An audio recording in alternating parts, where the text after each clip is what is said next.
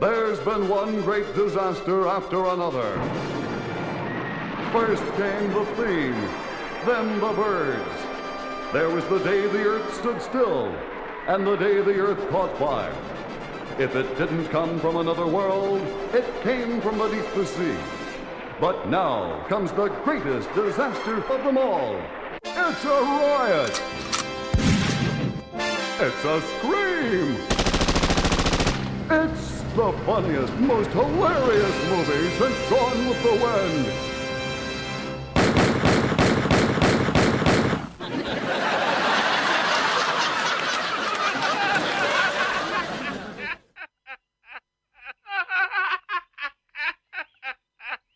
And now for something completely.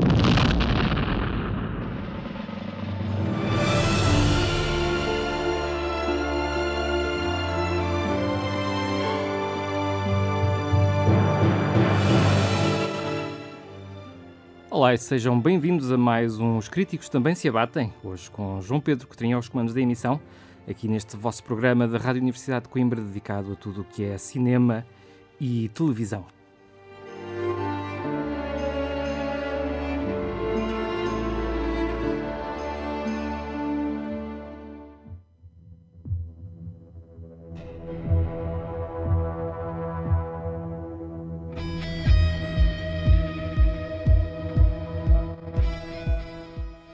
Ora, estamos aqui nós no estúdio, eu e o Pedro Nora, hoje do outro lado da mesa.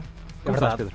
Uh, estou bem e realmente este vai ser um programa que será muito melhor apresentado na medida em que realmente és tu a apresentar e não eu. Também um bocado para trocar as voltas aos nossos ouvintes, não é? Uh, Esperemos que sim. e que confesso que eu já estou sempre com aquele receio de deixar alguém no fundo do poço. Que seja eu que fique então no fundo do poço, se assim for o caso. Opa, não me digas isso, eu fico, fico tão envergonhado se isto correr mal. Não, não, não. Parece-me que sim. Parece Sabes que às vezes é um bocado bizarro, como aconteceu há umas semanas. Eu estava no estúdio e estava a ouvir de uma certa forma. Mesmo o nível da música, se calhar parecia-me demasiado alto, eu- porque agora também notei que estavas meio a mexer uh, ligeiramente no som.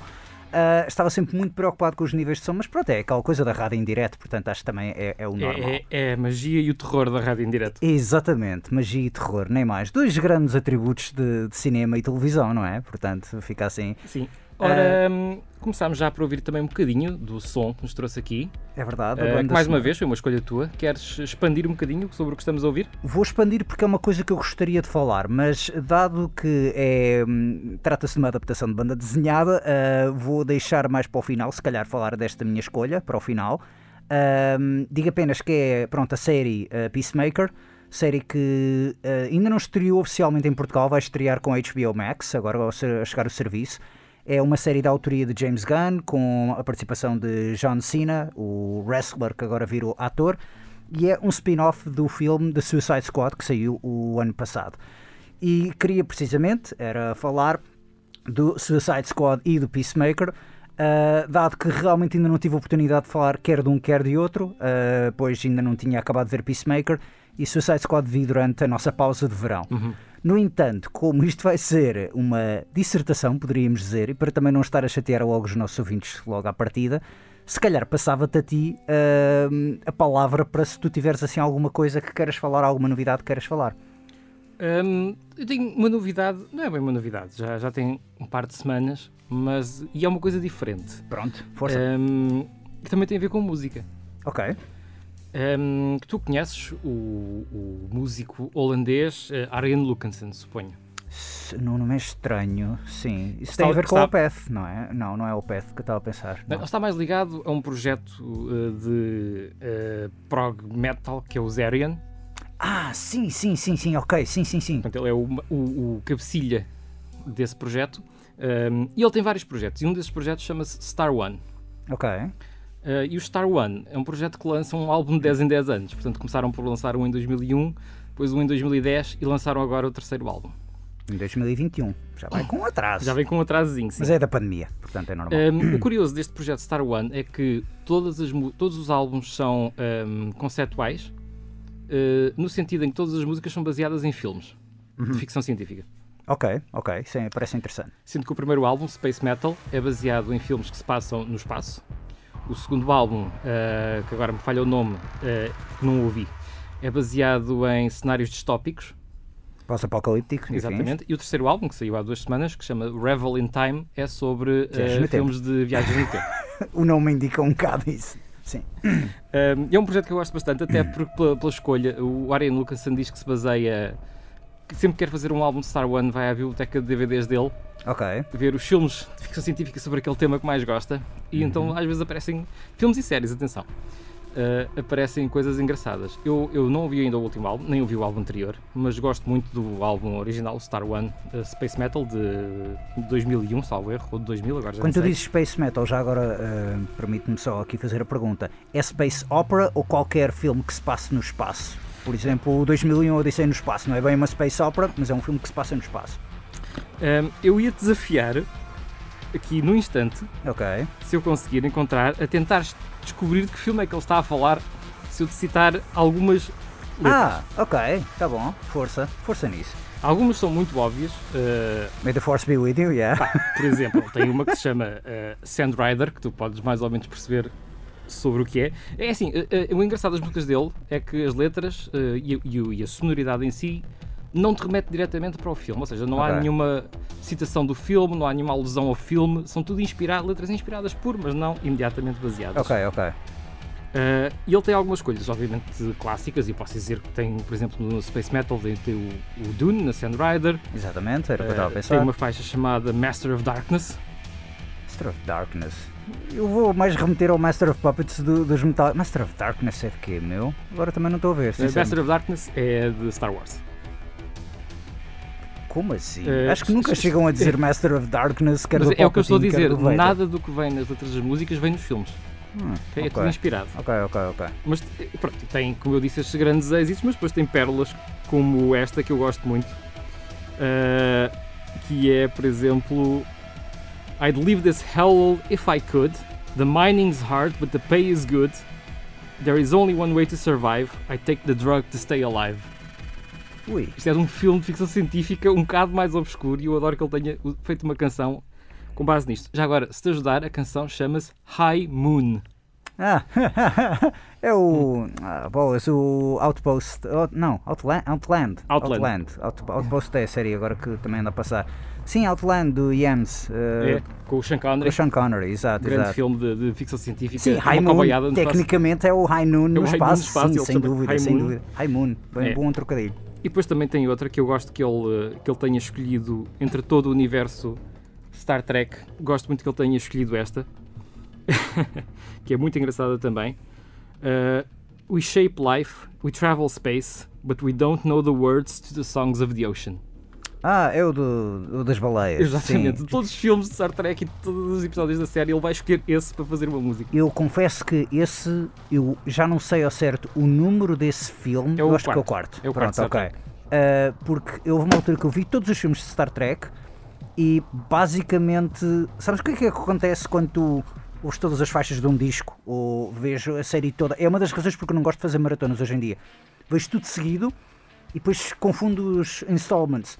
Aconteceu, por exemplo, já há muito tempo que eu queria fazer uma espécie de maratona, não é maratona, mas revisão de todos os dos Sextas-feiras 13, porque estão todos ali meio misturados na minha memória. É um bocado estou a ver o 1, 2, 3, 4, 5, como vi quase todos seguidos.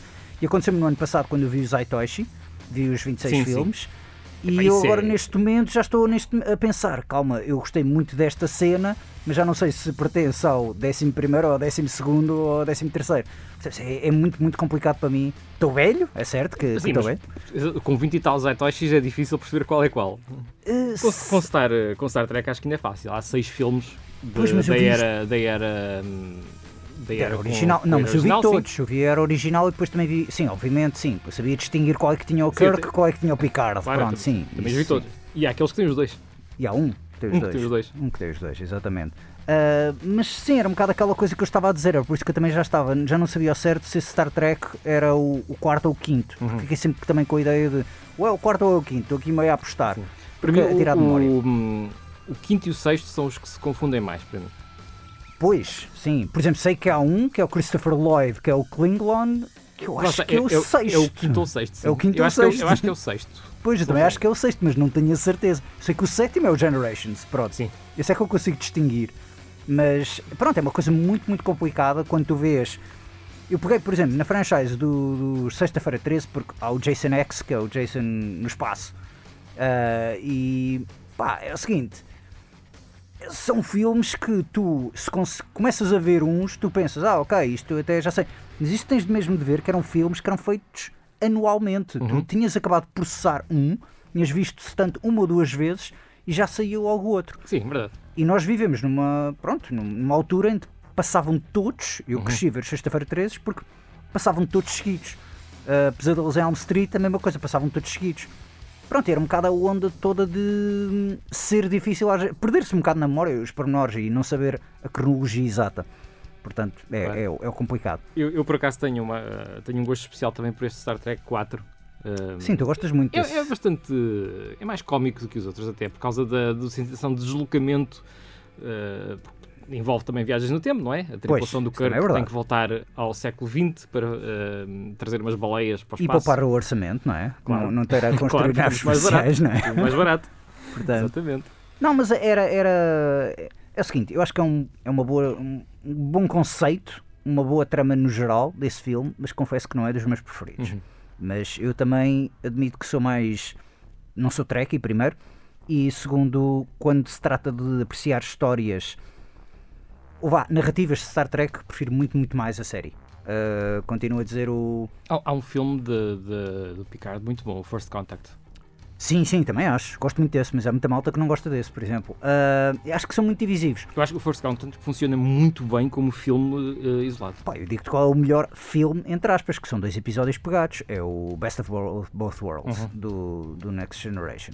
Uh, que é o final, lá está também, temporadas, é o final entre a quinta e a sexta temporada, se não estou em erro, pá, aí.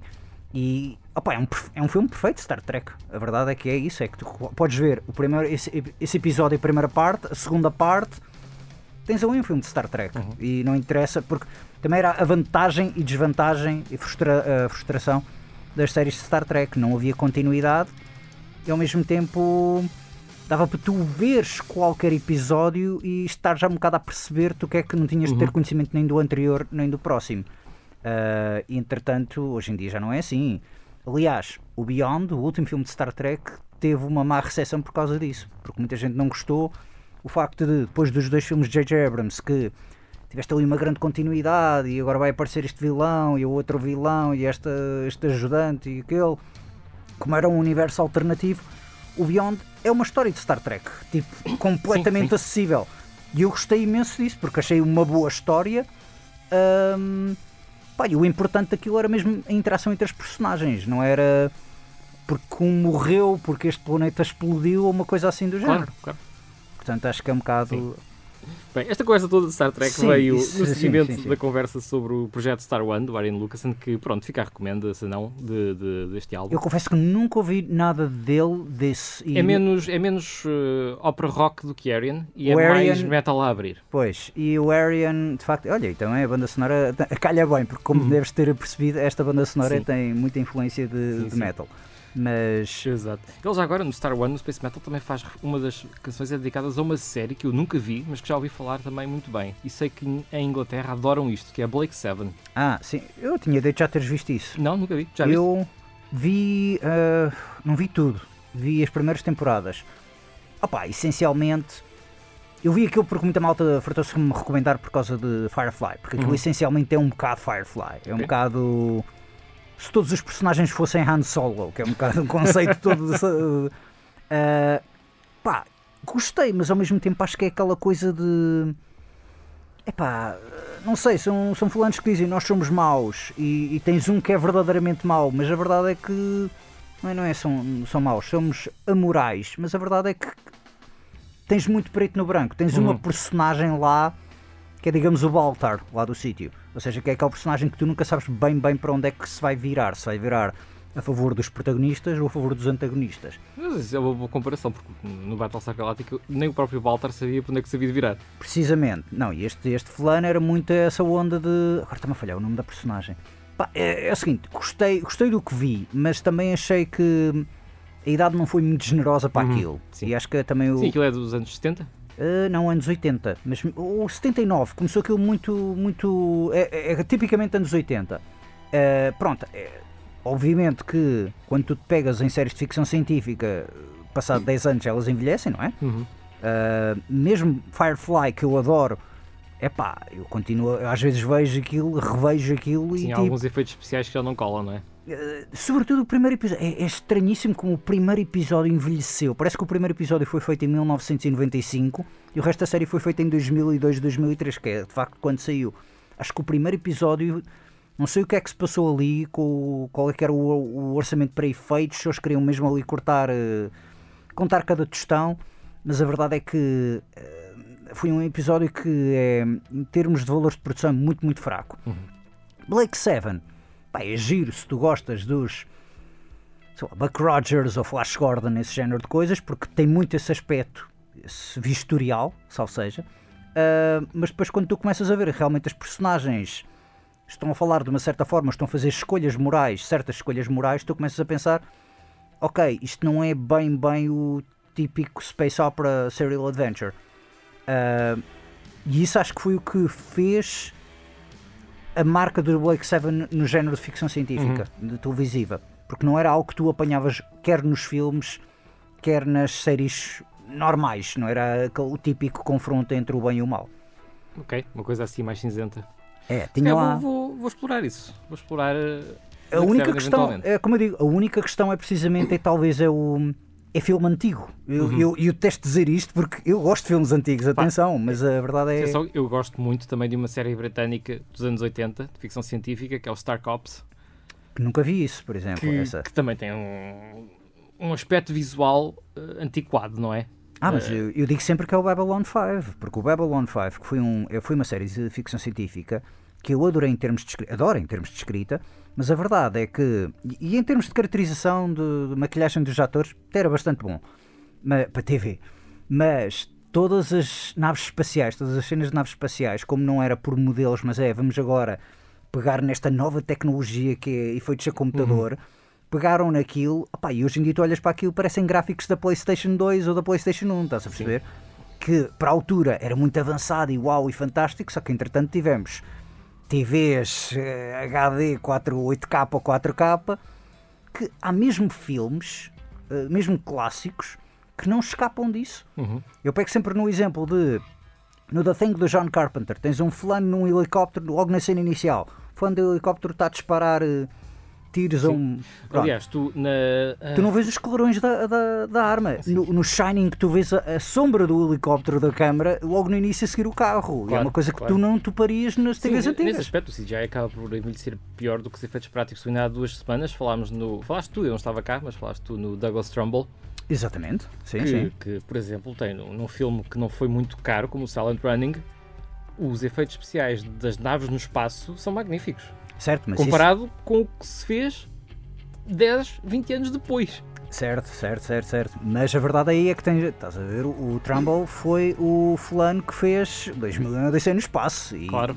Esse é aquele filme que tu podes mostrar hoje em dia aos miúdos, é assim aos jovens e os. É assim que se faz. Não, eles ficam maravilhados com aquilo. Não, não, é o seguinte: é assim que se faz, que é torrar milhões e milhões de dólares. Hoje em dia, o 2 milhões de no espaço nunca seria feito. Nenhum estúdio vai se arriscar a fazer aquilo. Mesmo o Interstellar, que deve ter custado uma pipa de massa, não teve, digamos, o nível de investimento que teve o 2001 uhum. Odisseia no Espaço. Nunca.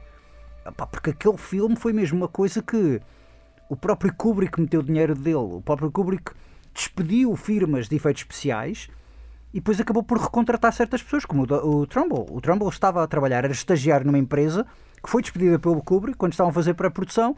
Ele foi bater a casa do Kubrick e disse: Olha, eu investi imenso nisto eu quero continuar a trabalhar. E ele, mas eu não te posso pagar? Opa, paga-me o que puderes. E pronto, foi isso. Portanto, hoje em dia isso é uma coisa completamente impensável uh, no, nos moldes de fazer filmes com efeitos especiais. Já, lá está, muitas das vezes nem querem fazer modelos. Pois. A coisa toda de fazer modelos é ultrapassada. Ou tu fazes, se é para uma franchise como Star Wars, em que já sabes, ou Star Trek, já sabes que vais ter fãs que eventualmente vão mandar, vão pagar imenso para ter. Merchandise à, base daquilo. Ou então chapéu, metes aquilo, uma arma, mais mal fazes uma arma com. Cartão. ou de cartão, ou de, de, espuma, ou mesmo CGI. Tens casos em que são fulanos a apontarem, não é armas, estão a levantar o braço, segurar qualquer coisa e depois já o fixate in post. Pronto. Foi assim que surgiram os sabres de luz e explosões nas em muitas das prequelas. Portanto, Sim, um bocado essa onda. Um, pronto, vamos encerrar esta, esta, esta parte que, que, que, relembro nasceu da discussão de música. Sim, sim, sim, sim. Um, sim. Hei, hei, de investigar isso, Star sim, One. Star sim. One, Projeto Ryan Lucas, são três álbuns que devem ser muito interessantes para quem gosta de cinema e gosta de explorar coisas inspiradas por cinema.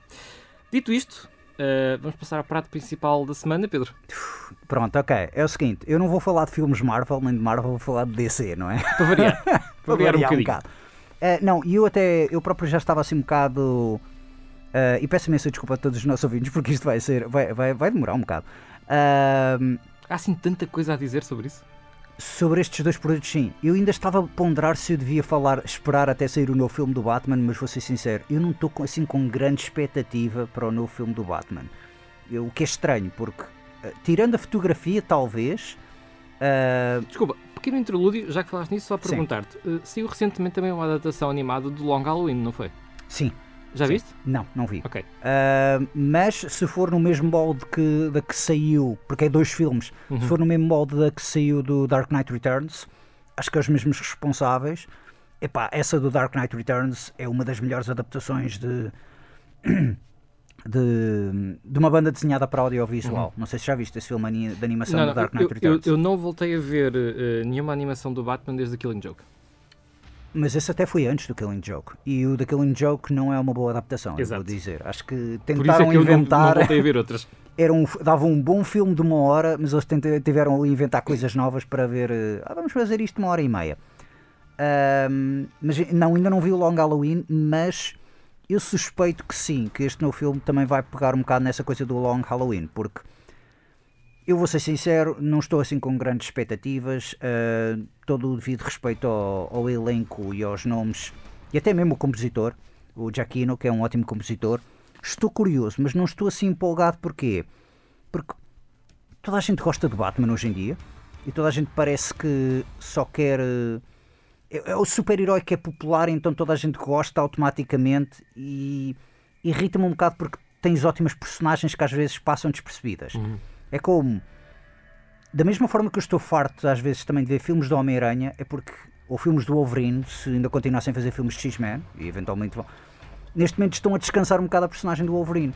Porque, vê bem, tiveste nos últimos 10 anos já dois atores a fazer de Batman, vais ter agora um terceiro a fazer de Batman. Uh, e entretanto vais ter um, um, um, ator da década de 90 que vai voltar a fazer de Batman, que é o Michael Keaton, vai uhum. entrar num dos próximos filmes. Eu acho que isso é um bocado. É, a personagem já foi demasiado exposta, já está ali muita coisa. E tens. Mesmo, mesmo filmes como, por exemplo, o Joker, que é, eu sempre disse, é, é um filme seria engraçado. A grande chatice é que eles colaram aquele universo do Batman para vender o filme. Pronto, somente isso. Porque o filme poderia ser exatamente a mesma coisa, mas se não tivesse aquela ligação ao Batman, provavelmente não teria nem metade do público, nem da, uhum. da crítica, da atenção. Sim, mas se não tivesse essa ligação, seria o King of Comedy o King of Comedy, o You Were Never Really There, uhum. sim, sem dúvida. Uh, não estou a dizer que não seria um produtor. É, é, derivado e não é somente da banda desenhada, é derivado de muita coisa cinematográfica e melhor. King of Comedy é um filme absolutamente fantástico e já referi isso até bastantes vezes. Aqui, pronto, a mim o meu problema é. Estão a fazer, por exemplo, um filme de Batman quando seria mais engraçado fazerem um filme sobre Simon Dark, que é uma uhum. personagem também que se baseia em Gotham e que pouquíssima gente conhece. Pronto, é uma personagem de culto. Um, e acho que é um bocado essa onda que me deixa, não é de pé atrás, vou ver o filme do Batman, obviamente, mas não estou assim com grande expectativa. Pois a outra coisa é, o filme aparentemente vai ter 3 horas, e já referi isto várias vezes. Esta questão de vamos fazer o novo épico de cinema é contar os minutos e pronto, pá, qualidade acima de quantidade, sem dúvida. Uh, e eu olho para aquilo, vejo 3 horas e fico assim sempre. Epá, não sei se quero. Se quer passar 3 horas numa sala de cinema, uh, enfim, uh, estar a ver mais um filme de Batman. Exato. Pronto. Bem, mas voltando então mas, àquilo que tu querias mais falar, que eu que te interrompi, queria... peço desculpa, Suicide Squad. Sim, Suicide Squad e Peacemaker. Da Suicide Squad, porque há, há que notar que eu quero falar até na semana passada, quando eu falei dos prémios de Oscars do Twitter e o Oscar do filme mais popular, Uh, eu confesso que não vou aderir a isso, porque não tenho Twitter e porque é uma ideia ridícula, mas se eu fosse a aderir, se me apontasse uma arma uh, à cabeça e dizia escolha um filme, pode ser qualquer filme, eu muito provavelmente meteria o Suicide Squad. Não é porque é o melhor filme que eu vi o ano passado, mas é talvez dos meus preferidos. E acima de tudo, porque há alguma justiça em dar um prémio a este filme, que foi nomeado para zero Oscars, até porque o filme anterior, do David Ayer, de 2016, ganhou um Oscar. Foi nomeado para o Oscar de melhor vestuário e ganhou o Oscar. E irrita-me profundamente ver um filme que é mau, que é péssimo, que eu digo às pessoas mesmo para evitar, porque é claramente ali aquele produto uh, retalhado por produtores. Uhum. Um, e, e, as pessoas querem ver, ah, mas ganham um Oscar, portanto não deve ser assim tão mau. E este filme como não foi nenhum, uh, nada nomeado, ou melhor, não, não foi nomeado para nada, não recebeu uma única nomeação, está a ser um bocado ignorado. Não foi ignorado na altura em que saiu nos cinemas, até porque teve uma atriz portuguesa e então cá em Portugal deram aquela publicidade. É, quem foi? Uh, Daniela Melchior, que é uma atriz que é, começou a entrar assim em novelas, também é bastante jovem, uh, mas é a nova aposta de Hollywood. Um, e pronto, houve muita gente a tecer elogios uh, também à prestação dela. Eu gostei muito da personagem dela, de facto, mas dou mais, dou muito mérito também uh, à escrita e ao, à realização do James Gunn. Porque eu não sei se já viste o filme anterior do Suicide Squad, do David Ayer, não, nunca viste não. nada. Tu não sabes então sequer o conceito do Suicide Squad? Eu conheço mais ou menos o conceito do Suicide Squad de outros produtos da DC, por exemplo, das séries de televisão. Do Arrow, por exemplo, uh, Sim, Arrow. Essencialmente Arrow, sim. Pois, exato. Sabes que o Arrow, quando o Suicide Squad aparece na série do Arrow, era para ser um spin-off de Suicide Squad, só que depois a Warner Brothers disse não, vamos cortar isto porque queremos fazer um filme. E a verdade é que eu fiquei irritado porque Suicide Squad funcionaria tão melhor enquanto série de TV. Uhum. Uh, pronto, o conceito é então, ex-super vilões estão presos, o governo chega só ao pé deles e dizem: temos missões que são impossíveis, vocês vão cumprir as missões, é tipo Dirty Dozen, vão cumprir as missões e vão com dispositivos implantados na, no vosso crânio. Exato, que é para não se, não se afastarem muito. Se, da, se começarem a afastar, nós carregamos, podem e vocês morrem, não é? Portanto, ou seguem a bem os nossos termos ou seguem mal os nossos termos. E pronto, é um conceito muito, muito engraçado. Porquê? Porque a banda desenhada uh, do Jonas Strander brincava muito com isso. Tinhas, por exemplo, há um número que apresenta-te uma personagem nova, entra e conhece uh, o esquadrão. E é um personagem que era um ex-vilão, sei lá, do Firestorm ou do Batman, um, era um vilão de segunda, terceira categoria. Hum. E ele entra, está ali, ah, pois eu quero, estou aqui meio forçado, mas começa a simpatizar com alguns e isso. O mesmo número em que ele entrou, ele vai para, vai para uma missão e morre. Porque, ou seja, era mesmo para mostrar que nenhum personagem estava seguro. E acho que o filme do David Ayer não só abordou mal esse conceito todo das missões suicidas e do vá, de serem não vilões que estão à procura de redenção, mas mesmo o conceito de serem vilões. Todos os personagens, desde o Will Smith, que era o Deadshot, e a Margot Robbie, que era a Harley Quinn, eram mais aquelas pessoas que ah, eu só sou mau porque uh, alguém convenceu-me a ir assaltar um banco, eu fui obrigado a assaltar. Eu não sou mau por natureza. Quanto muitos dos fulanos do Suicide Squad, na BD, às vezes matavam-se uns aos outros. Era aquela coisa de, opá, um de nós não vai sair daqui vivo. E eu pessoalmente gosto mais de ti do que de, mais de mim do que de ti. Hum. Então matavam. Havia casos assim, em que as personagens se tra traiçoavam umas às outras. E era, pronto, era um conceito dinâmico de, de equipa muito interessante e desperdiçado por completo no corte que apareceu do filme de 2016. Já agora, isto é uma dúvida porque não li de facto tanto disso como tu, nem de perto.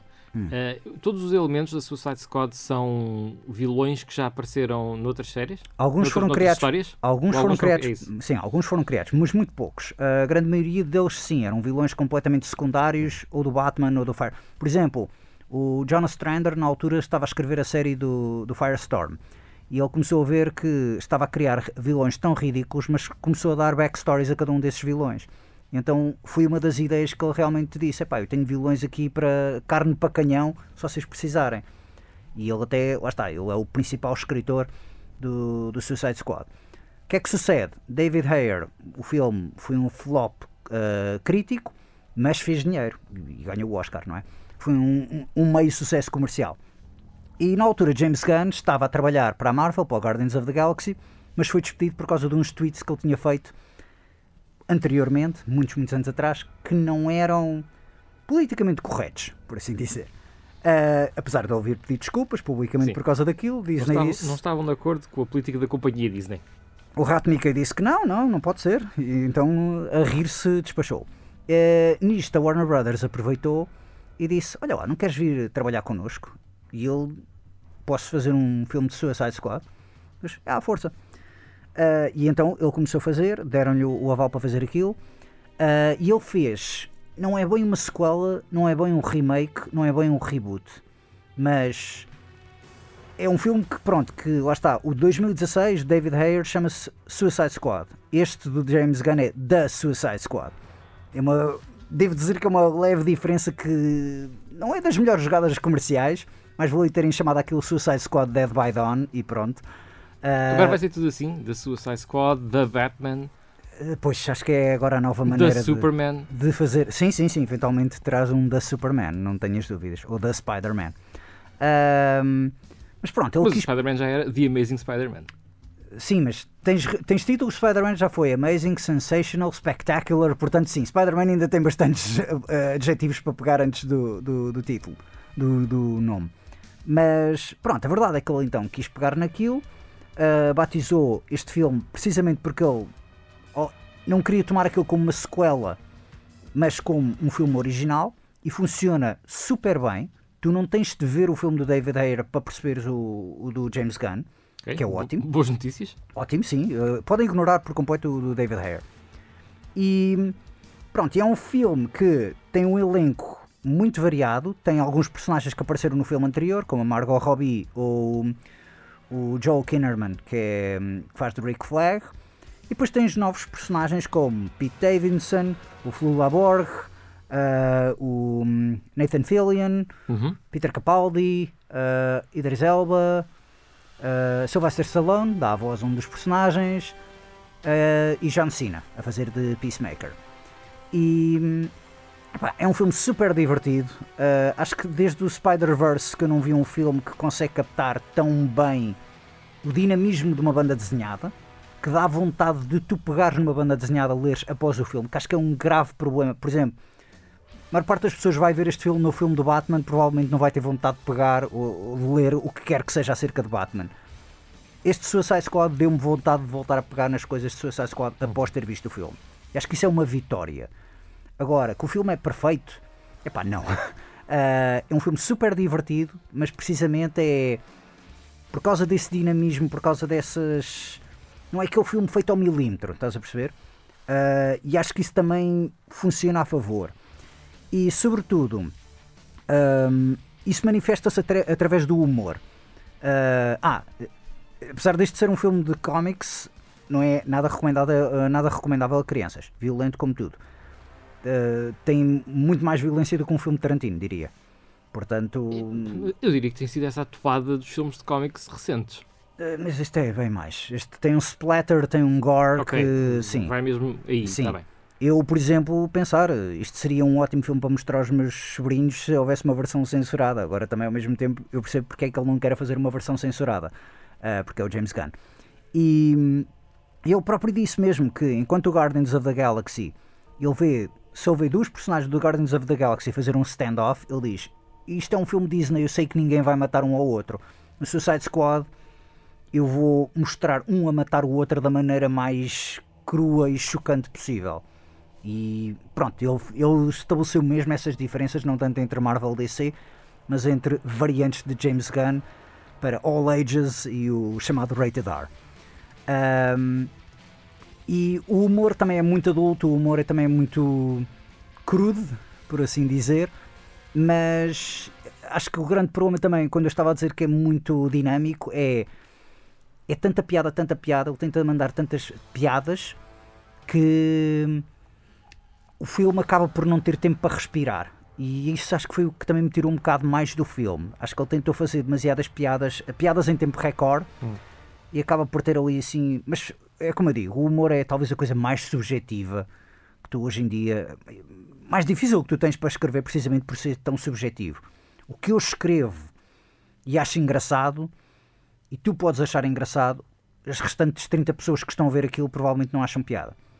Aliás, uh, que, que uma parte de, dos trailers de comédias, não sei se já notaste, a cena mais engraçada geralmente aparece no trailer. Uh, sim. Sabes porque é que é isso? Não sei porquê, sinceramente. Pronto. Uh, eles fazem muitas vezes test screenings ah, quando acabam okay. de fazer o filme. Sim, eles fazem sim. test screenings e depois perguntam às pessoas qual foi a cena que tu achaste mais piada. Sim, ou, ou veem logo a reação ao vivo. Qual foi a reação que teve mais gargalhadas? Uh, não, não, mas muitas vezes é o que é que tu achaste mais piada ou mais memorável? E eles metem aquele e então eles pensam logo, ok, isto vai ser ou o sting final ou a cena principal. E esse é o grande problema. Porquê? Porque muitas das vezes as cenas, mesmo que não tenham assim muita piada, já são as melhores piadas dos filmes de comédia já são estragadas pelos trailers, maioritariamente. Porque é mesmo para vender o filme. Uh, aqui no Suicide Squad, acho que ele faz tanta piada, tanta piada, tanta piada que pá, as pessoas até podem achar uh, piada, mais piada a umas coisas do que a outras, mas também nunca há aquele pinpoint perfeito de este foi um momento com piada. Uh, e o filme tem piada. E o filme tem piada. Além disso, eu até costumo dizer uma eu costumo mandar uma piada que é, apesar de ter falado que isto tem muitas estrelas de ação, como Margot Robbie, Sylvester Stallone e Idris Elba, e até mesmo Peter Capaldi, não é? Uh, eu digo que esperem aí que vocês vão ver a maior estrela, vocês não estão bem a ver qual é a maior estrela que aparece no filme. Eles começam a achar, ah, mas é algo misterioso. E quando vês o filme e vês a maior estrela a surgir no filme, tu, pronto, quem já viu o filme provavelmente já percebeu a minha piada, é um trocadilho completamente idiótico, mas é, é, um que eu, é um que eu gosto de mandar. Mas lá está, o que eu digo por que eu acho que tem piada. Que o, por menos pensei que o Daniel Day-Lewis ia fazer um cameo num filme da DC. Opa, se calhar, se calhar, não, não, não confirmo nem desminto. Uh, mas uh, outra coisa também interessante deste filme é a estrutura.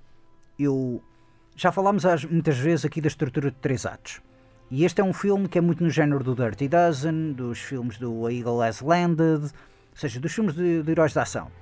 Ou, vai, episódios como uhum. Missão Impossível, em que tens a introdução, que explicam-te a missão e as personagens. Tens o segundo acto, em que a missão está para correr como planeado, mas aconteceu qualquer coisa, sei lá, o carro avariou-se, o avião não chegou a tempo, qualquer coisa assim do género. Tens as personagens todas ali a desenvolverem a história. Depois tens a cena final, em que é tiros para todo lado, explosões e afins. Pronto. James Gunn reinventa um bocado isto, porquê? Porque ele decide meter, por exemplo, os tiros e as explosões do ato final no primeiro ato. Ele mete a introdução das personagens no segundo ato. Ou seja, apesar disto seguir mais ou menos a estrutura dos três atos narrativos, princípio, meio e fim, ele vai misturando as coisas. Porque ele fica mesmo a pensar, porque é que nós não podemos meter coisas do final na cena inicial. E não estou a falar somente de flashbacks nem nessas coisas, não estou a falar com aquele truque que é começar na cena final e, e, de repente para a imagem. Vocês devem estar a perguntar porque é que eu estou aqui e começa o filme do início. Um, além disso, e é sinal que isto também é meio uma sequela, quando tu, por exemplo, tens o Sete Magníficos. Uhum que é um grupo de sete, tu vês o filme de origem, em que são os sete a reunirem-se, a conhecerem-se uns aos outros Sim. e a reunirem-se. No segundo, como tu já conheces, como eles já se conhecem todos uns aos outros e como tu já os conheces, o que é que geralmente fazem nessas sequelas? Começam em média res, não é? Às vezes a meio de uma, de uma sequência já em que já está tudo a correr mal também, e voltam atrás. Sim, também, mas o outro que eu também queria pegar é começam a dividir aquilo em grupos. Ah, sim, sim. Por exemplo, no Império em Contra-Ataque é muito assim. Tens o Luke e o R2 para um lado, tens o Han e a Leia para o outro, tens... Uh, pronto. Um, e é muito essa coisa que ele faz aqui. Só que sim, o engraçado criar é... Criar ali dinâmicas mais isoladas entre personagens diferentes. Mas é grupos de personagens. Sim, sim. E o que é que aquilo faz? É um grupo de sete personagens, já não sei a certo, mas vamos dizer que é sete. Ele, em vez de dividir em um grupo de três e dois grupos de dois, ele divide em dois grupos de três e um grupo de um. Ou uhum. seja, ele faz um um enredo secundário somente dedicado a uma personagem. Que eu vou ser, eu não estou a ver assim mais nenhum filme, assim de memória, pode haver, mas eu não estou a ver nenhum filme que é um ensemble de heróis em que um dos heróis ou protagonistas. Sim, quer dizer, num, num, num ensemble menor tens isso no, no Star Wars, no Império Contra-Ataque e no, e no seguinte, no Return of the Jedi. O Luke separa-se um pouco do resto. Não, do é grupo. o Luke e o R2. É que o Luke vai com Ah, o R2. correto, sim. Tens- Estás-te a esquecer do, do Bem, droid. Bem, bem, em, em Hot, no início do Império Contra-Ataque, ele está sozinho. Tem, um- tem um tom-tom sim, só. sim, sim, sim, sim. Mas depois o, o Han, é ele e o Han. Claro, claro. Pronto. Sim, tens razão. Tens É razão. essas parcerias. Não, não, e o engraçado é que isto veio porque claramente a pessoa que ia interpretar essa personagem, como eu digo, isto é um elenco cheio de estrelas, claramente essa, essa pessoa não tinha disponibilidade horária para estar a filmar aquilo tudo.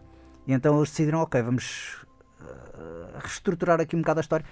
Em termos estruturais, acho um filme muito, muito interessante. Uh, mas, eh, como eu digo, é um filme super divertido, uh, super violento, super entretém muito, consegue captar perfeitamente o espírito da banda desenhada, que é um filme perfeito. Epá, não, mas os Star Wars também não são perfeitos, como já referi há umas semanas atrás, e é isso que eu gosto imenso. Pegando nisto agora do Peacemaker, Peacemaker é um spin-off da personagem do John Cena, Só para relembrar que é, é justamente a banda sonora do Peacemaker que estamos a ouvir em fundo, não é? exatamente, subir aqui um bocadinho.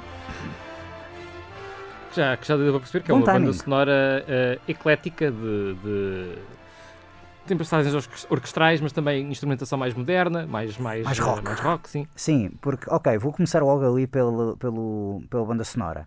Uh, James Gunn, tal como Quentin Tarantino, muito influenciado por Quentin Tarantino, uh, gosta muito de fazer os needle drops, que é aquela coisa de meter ali a musiquinha no sítio certo. E já topaste isso nos filmes Guardians of the Galaxy. Toda a gente viu os Guardians of the Galaxy, sabe que é isso.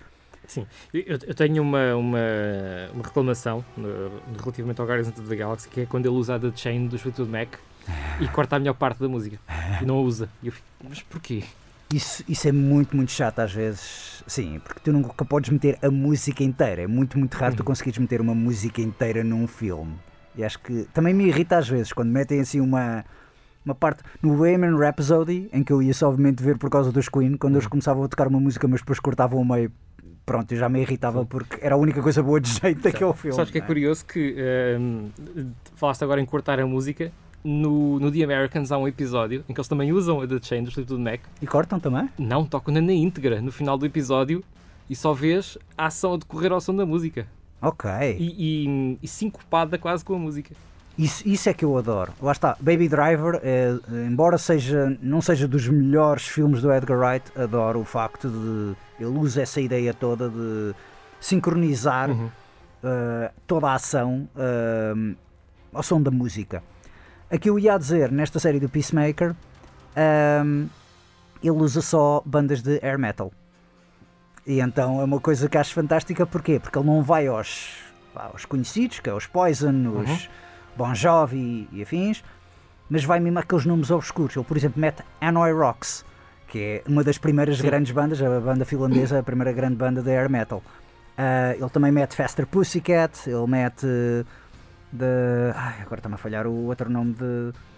Mas também era uma banda que também tinha um. um é meio, era os Firehouse também. Ah, e depois ele pega em coisas muito modernas, porque com aquela banda que houve os The Darkness, Uhum. Houve um, certo revival momentâneo Sim. de bandas de air metal. Sim. Se bem que, que certo, os The Darkness é um revival mais dos anos 70 do que do, do air metal dos anos 80. Mas era muito espalhafatoso, era Sim, muito aquela sim. coisa toda de vamos ali gritar e guinchar e Sim, eles só são, são, mais glam rock do que provavelmente air metal, mas, mas percebo-te, sim. Certo, mas ele também aqui quer pegar muito é na coisa quer do glam rock, quer do, do air metal.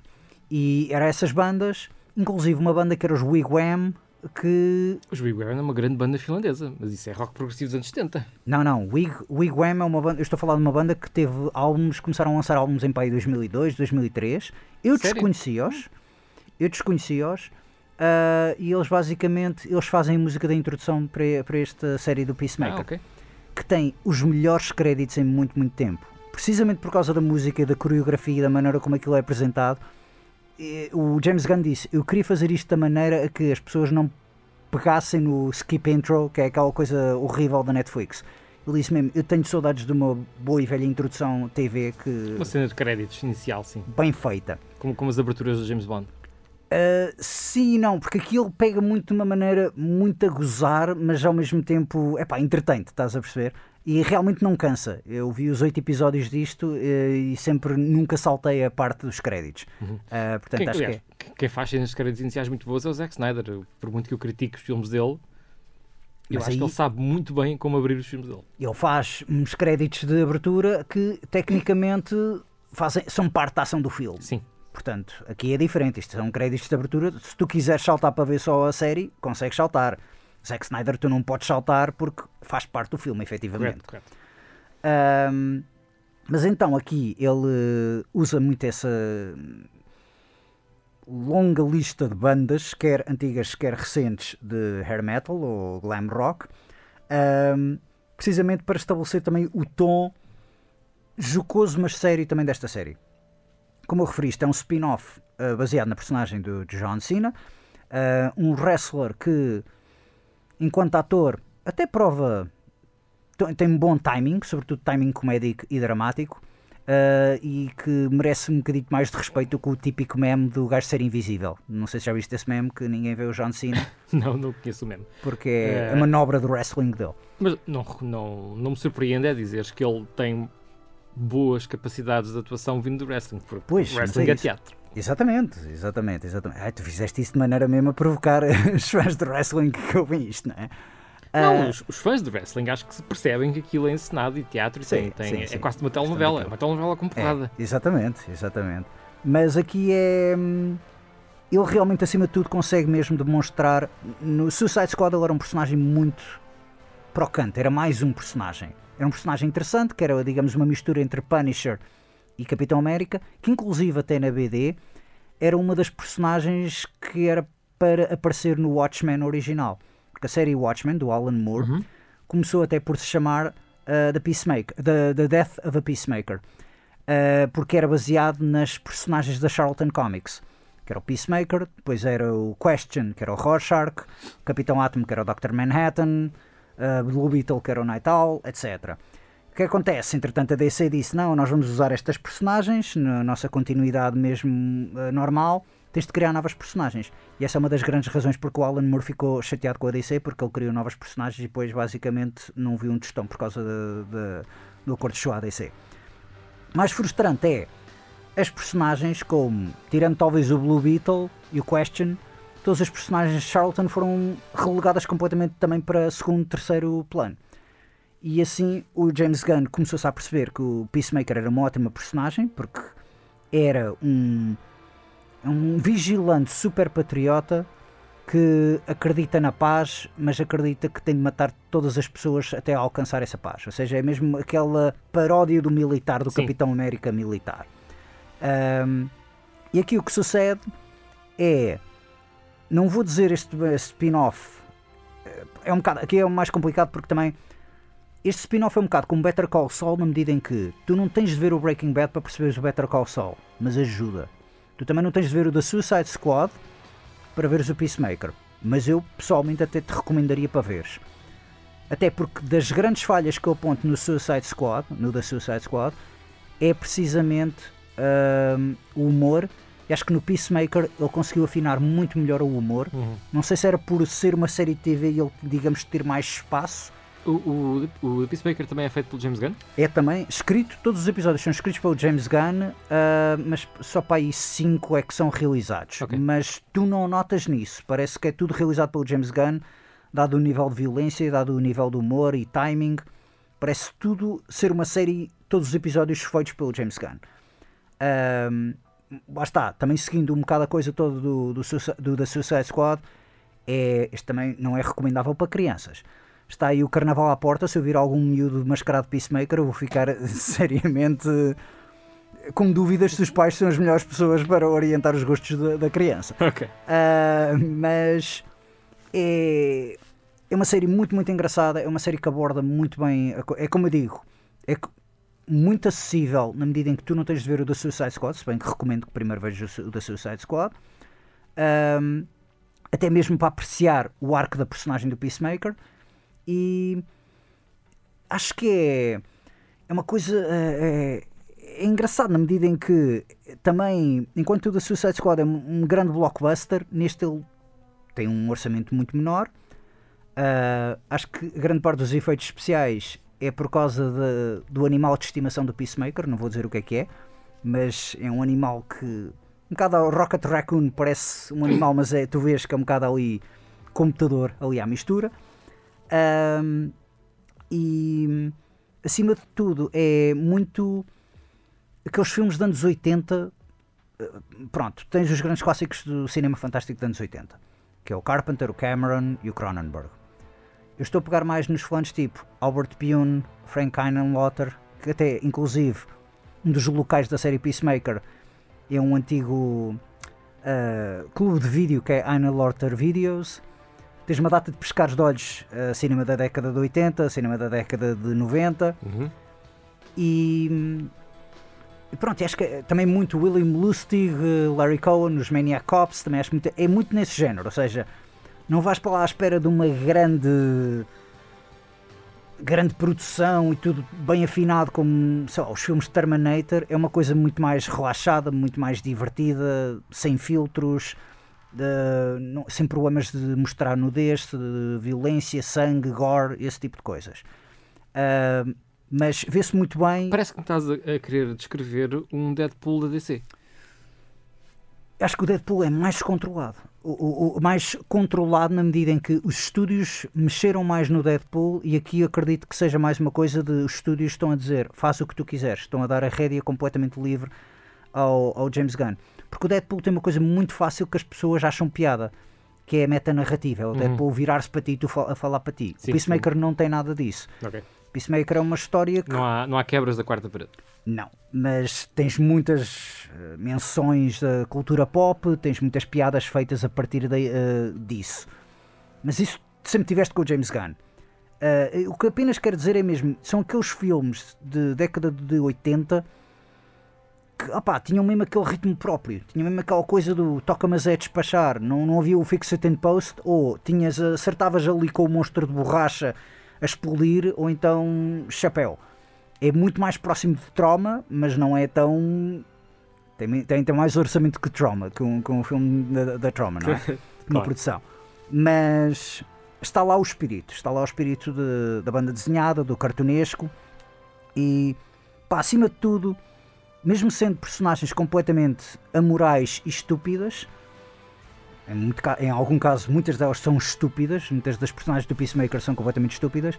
A verdade é que epá, é super divertido, entretém muito.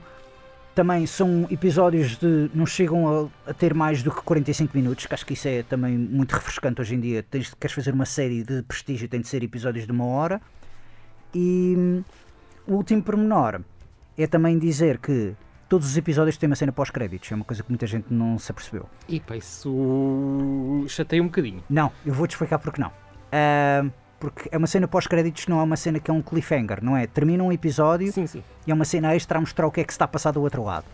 É uma cena extra, precisamente porque imagina que eles mandam uma piada no meio do episódio. Dois personagens estão a guiar para ir buscar uh, uma arma. Eles começam a falar sobre Royal with Cheese. Estás a perceber? Sim, sim. Eu começo a falar da Pulp Fiction.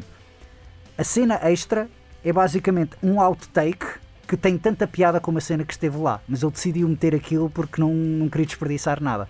Ah, ok. É uma espécie de alternate cut sim, sim.